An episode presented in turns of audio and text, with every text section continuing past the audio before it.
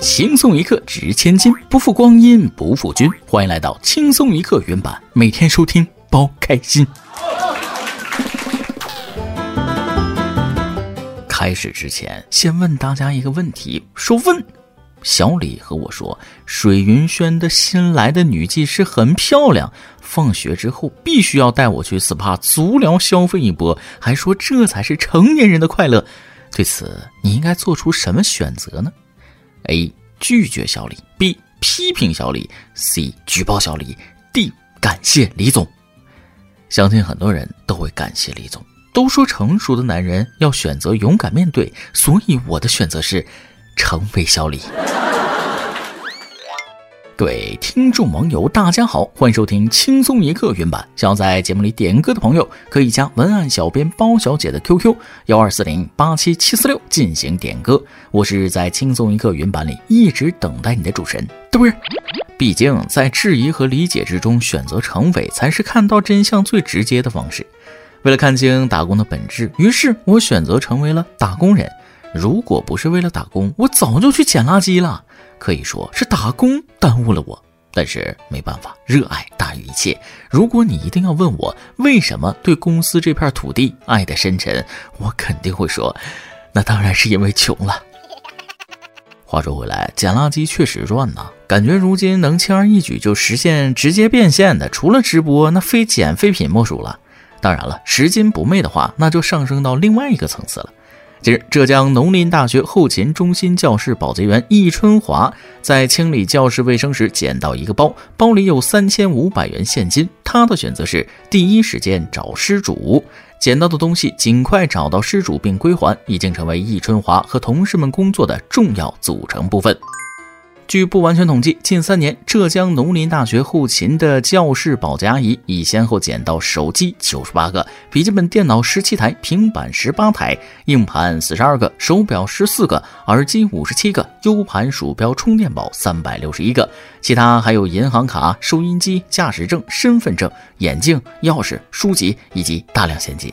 近三年拾到的物品的总价值超过五十万元，而且能找到失主的都还给了失主。可以看出，从捡钱的数量来看，保洁阿姨的工作量挺大呀。都说宿管阿姨是学校里的第二个妈，我看保洁阿姨也应该收拾一下剩卡了。不过，如果不是有这么具体的数据，我还真不知道啊。现在这大学生原来这么富有，笔记本电脑能丢，那我稍作理解，是吧？但是银行卡都能不好好放的，那是真不拿钱当回事儿啊。所以，咱们今天的每日一问就来了：你现在还有使用现金的习惯吗？你上次花现金是干哈呢？难道你们银行卡里的钱都是充电器充进去的吗？连保存都这么漫不经心？刚才在家试了一下，钱没充满，倒是把我爸妈的怒气充满了。说到底，都是贫穷惹的祸啊！去个药店，他也不好过呀。近日，江苏常州一男子去药店准备买普通钙片，药店人员向其热情推销一百到两百元区间的高价保健类补钙产品。男子拒绝之后，药店人员态度转变，屡次强调年纪轻轻的对自己好一点，不要这么狠。最后，男子从其他药店购买了一点一元的平价钙片。啥？年纪轻轻的对自己好一点，说人话好不好？哎，我给大家来翻译一下，店员这句话的意思是。啊，你这年纪轻轻，你咋就不上当呢？真的很难想象，都二零二三年了，还用着这么落伍的推销手段。人家来买东西，还要让顾客在自己身上找原因，这不是和让顾客反思自己问题的那谁一样一样的吗？对此，我的建议就是不听店员建议，真正对自己好点的方式是用节省下来的钱去吃顿烧烤。烧烤它不香吗？你跟我说不补钙，那就加几串脆骨吗？说起烧烤，这一年我朋友圈里有人考上了公务员，有人考上了教资，有人考上了驾照。话说你考上什么了吗？啊，考上了啊！这个冬天我吃到了烤地瓜。言归正传，说到购物这个事儿，买贵到底是不是对自己好？这个不是绝对的，但是我知道买贵的对推销员来说一定是最好的。都说顾客是上帝，想让顾客掏钱，服务得到位。然而下面这位搓澡的师傅就有点过分了。话说十一月二十七号，辽宁沈阳一男子在搓澡时因身材太胖，遭到搓澡师傅反复嘲讽。最后，男子怒不可遏，当场质问搓澡师傅：“你写上按斤收，我给你，凭啥我受这侮辱？”男子表示自己胖，但没有影响到别人。如果洗浴中心超重了，不愿意帮客人搓澡，那自己也可以不进来。次日，该洗浴中心发布道歉声明，称管理不善，并向该男子致歉。说实话，这个搓澡师傅如果真的有肥胖歧视，那么被顾客骂也是活该。毕竟站在肥胖顾客的角度，可能就是因为胖才找的搓澡啊，自己洗不太方便，结果来了还被歧视，这花钱买罪受，谁受了？有句话叫“没有金刚钻，别揽瓷器活”，放到这儿来看，就是没有那个耐心，就别做服务他人的工作。本身干的就是下力气活，还挑肥拣瘦的，咋的？你厨师啊？炒菜呢？要知道，歧视他人的行为本身就是一种人身攻击，无缘无故被攻击了，换我我也不乐意啊！尤其还是在洗澡堂子这种没有隐私的地方，大家都赤条条的坦诚相待，那简直就是伤害加倍呀！不过，要是和在婚礼上被枪击比起来，我更愿意去澡堂搓澡。当地时间十月二十五号，泰国一场婚礼从喜事变为悲剧。新郎在婚礼上开枪扫射，导致新娘、新娘的母亲和妹妹当场丧命，随后举枪自杀。另有两名男性宾客重伤，一人不治身亡，一人左腰中弹，子弹卡在脊柱中，正在医院抢救。据报道，这场婚礼一直持续到凌晨。婚礼期间，宾客和家人注意到新郎看上去并不高兴。这个新闻我认真仔细看了十遍，有一点我十分不理解，那啥，结婚能带枪？不谈别的，咋结婚还带上枪了呢？请问枪在婚礼上能起到一个什么作用呢？宾客吵吵着要开席的时候，好鸣枪，让大家专心听你说话。这事儿真的比全游的血色婚礼都离谱啊！好歹全游里老马德对史塔克家动手的时候还有点铺垫，泰国这老哥就比较直接了。拔枪就干呢，倒也挺符合泰剧这个精神状态的。只是不知道新郎会不会后悔。就算当时不想结婚了，也有商量的余地。但是这扫射啊，这不就完犊子了吗？孰轻孰重都拎不清。看来冲动真的就是魔鬼呀！冲动有很多种，冲动拔枪、冲动消费、冲动分手，竟然还有冲动信偏方治病的。话说，近期有网友发帖称，筋膜枪可以治痔疮，即用筋膜枪击打患处可以缓解疼痛，甚至可以彻底解决痔疮困扰，引起部分网友效仿。对此，首都医科大学附属朝阳医院曾维根医生表示，不建议这么做。肛门很脆弱，痔疮发作的时候本来就疼，用筋膜枪打痔疮会更疼，还可能造成血管破裂，引起出血、感染、肛门损伤等问题。有时候啊，一个人上网真挺无助的。我就想看看这么逆天的言论到底是谁信了。严重怀疑第一个尝试的人不是为了治疗痔疮，肯定是一不小心坐到启动的筋膜枪上才发现。啊，对，肯定是不小心做的。果然是千锤百炼啊！这么多花样玩下去，一定会变成钢铁之举的。如果那些偏方都有效，那得诞生多少医学奇迹呀！记得之前看过一个霸道总裁爱上我类型的小说，女主怀孕生产，手术室里传来女人撕心裂肺的吼叫声，而那个西装笔直、五官棱角分明、模样英俊的男人等在门外。不多时，双手沾满鲜血的医生走出来，声音沉痛：“总裁是宫外孕。”被称为总裁的男人闻言霸气施令：“我命令你，现在立刻把宫外孕转到宫内。”人生的大起大落往往都出乎意料，但好事轮不到，坏事咱也别来凑热闹呀。十月十九号，河南郑州的三名女子在聚会后自娱自乐的拍视频，没想到被路过的一名老头扇了巴掌。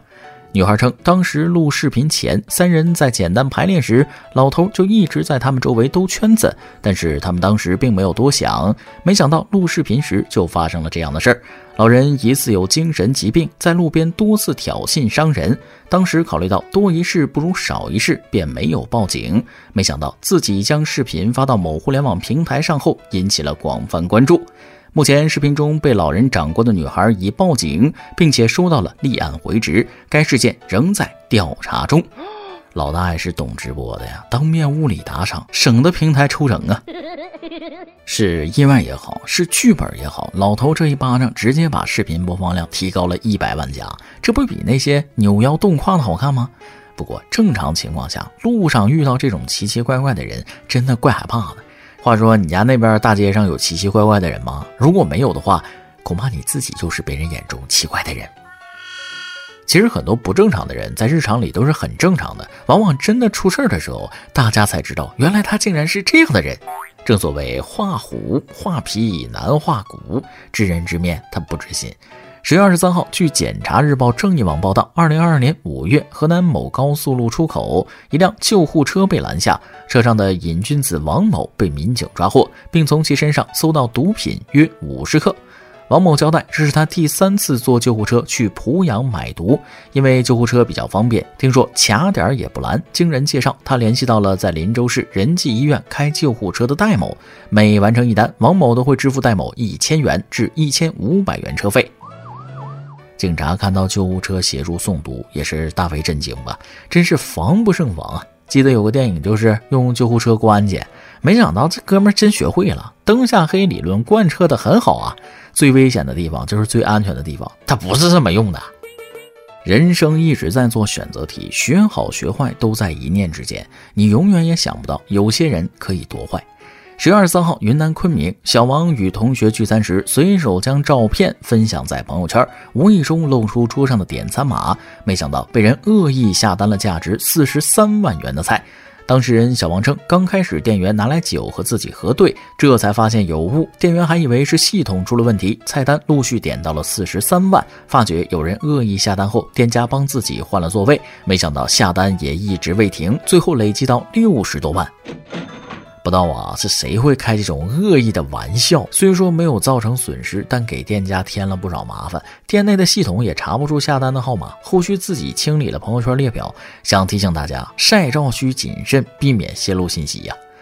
吃一顿火锅都能如此，可见人心之险恶，它没有上限。要不朋友圈干脆改名吧，因为没有什么真朋友，朋友可能没多少，损友那倒是挺多的。最后再给大家来个辟谣消息：十一月二十三号，据美团外卖相关负责人介绍，美团外卖将对四名为获取流量而冒充骑手、长期进行虚假摆拍、损害骑手形象的网红提起诉讼。四名网红中，包括近期因拍摄制作外卖院涉黄擦边图片视频的网红小豆豆，以及另外三名刻意造谣抹黑女骑手形象的网红。美团外卖相关负责人称，将通过法律手段坚决维护骑手群体形象，并将联动公安机关、网信部门及网络内容发布平台，共同对此类行为进行打击。确实需要严打。我就说，为啥我就从来没遇到过这样的美女骑手呢？啊，差评！知道有什么丝袜院、豪车院，但外卖院啊，这个词儿是第一次听说。这么说吧，你吃的是外卖，人家吃的是外卖，但此外卖非彼外卖。但有一个共同点，总吃都不太健康。好了，今天新闻部分就先到这里，我也该点一份外卖填一下肚子了。下面是咱们的段子时间，再来几段。前两天，一个朋友从大厂离职了，我们中午啊一起吃饭，他一直没什么反应。辞掉了炙手可热的工作，意味着放弃了很多呀。用他的话说，人生在于体验，局限在框架内，就算是年薪几百万，也会失去对生活本身的热爱。保护好家人们的身心健康是更重要的事儿。我觉着吧，他说的特别对，人生那不是财富可以衡量的。后来我买了单，他开着蔚来走了，我扫了哈罗单车。上周我坐飞机去沈阳出差，我左边一个警察叔叔，右边一个警察叔叔，而且两个人互相不认识。中途啊，有点冷，我就拿了件外套盖在身上。等空姐过来发餐的时候，她看了看我，小声的问我右边的警察叔叔：“呃，中间这位还给饭吃吗？”每日一问，本期的问题是：你现在还有使用现金的习惯吗？你上次花现金是干什么呢？上期一问，咱们上期的问题是：你有没有令你特别难忘的网友呢？相比于普通朋友来说，他有什么特别之处呢？云音乐网友超级交响乐说了：“我最难忘的网友很多，列举俩典型的。第一个就是咱轻松一刻的包小姐了，她拥有低沉浑厚、治愈心灵的声音，人长得帅，文笔也好，待人也老热情了。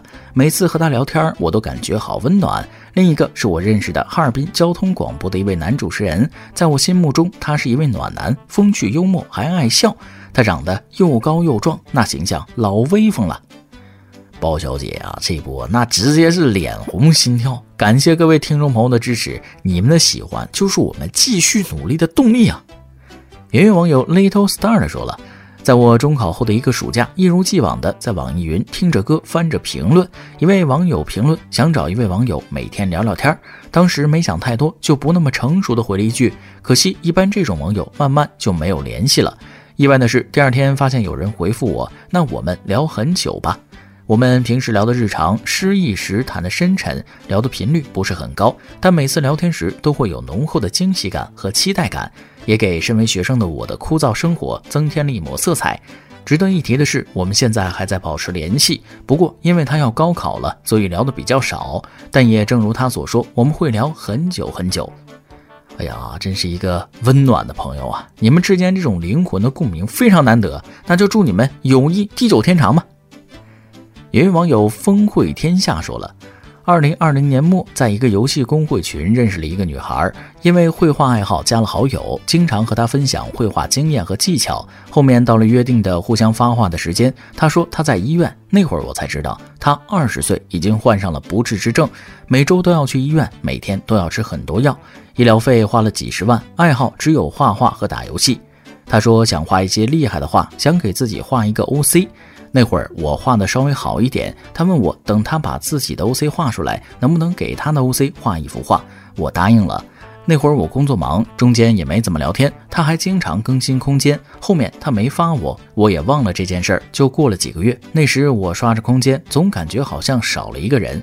我看了下，他好像很久没有更新空间了。发现他家人登过他的号，第一条就是 RIP，原来他已经离开很久了。我感到很惋惜啊！但是人生呢，就是经历。这个朋友弥足珍贵，值得好好封存呢。一首歌的时间，有位网友战宁想点一首歌。大伯你好，我想给我的他点一首歌。我们一七年相识，一八年订婚，一九年领证，去年九月十号教师节这天，我们有了我们的小宝贝。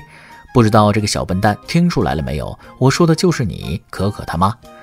老婆，我们在一起快七年了，都说七年之痒，怕痒的我却感觉一点也不痒呀。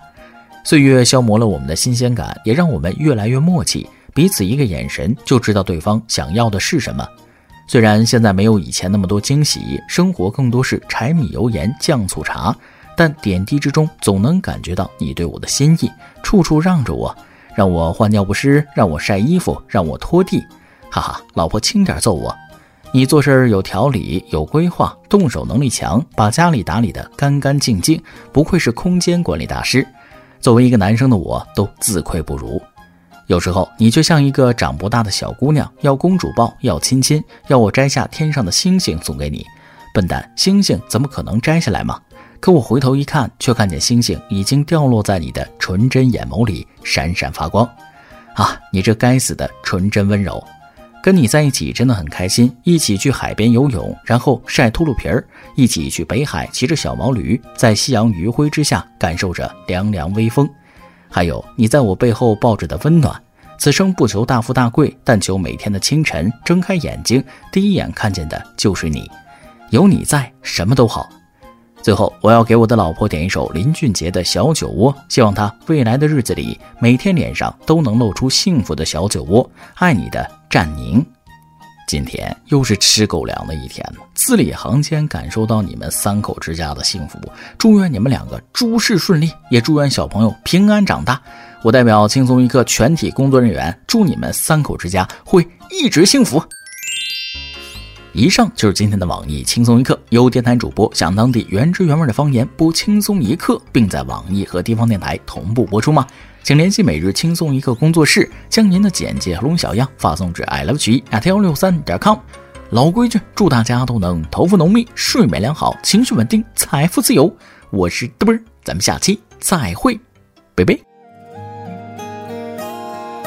我还在寻找一个依靠和一个拥抱，谁替我祈祷，替我烦恼，为我生气，为我闹，幸福开始有预兆，缘分让我们慢慢紧靠，然后孤单被吞没了，无聊变得有话聊，有变化了。悄悄我长睫毛，是你最美的记号。我每天睡不着，想念你的微笑。你不知道，你对我多么重要。有了你，生命完整的刚好。小酒窝长睫毛，迷人的无可救药。我放慢了步调，感觉像是喝醉了。终于找到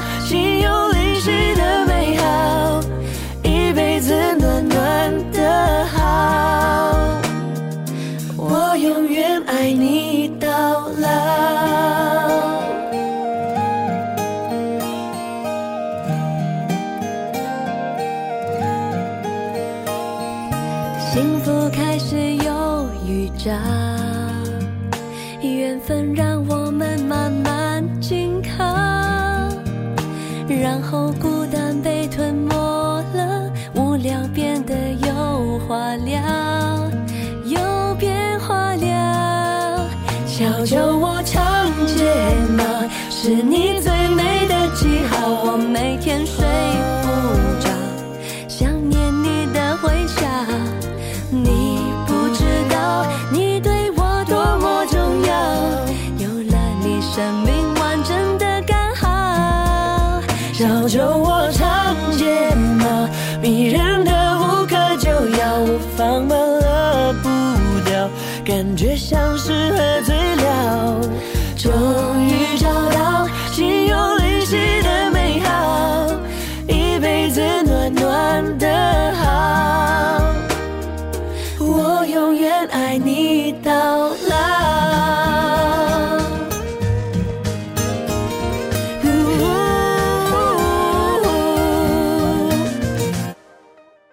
小酒窝长睫毛，迷人的无可救药。我放慢了步调，感觉像是喝醉了。终于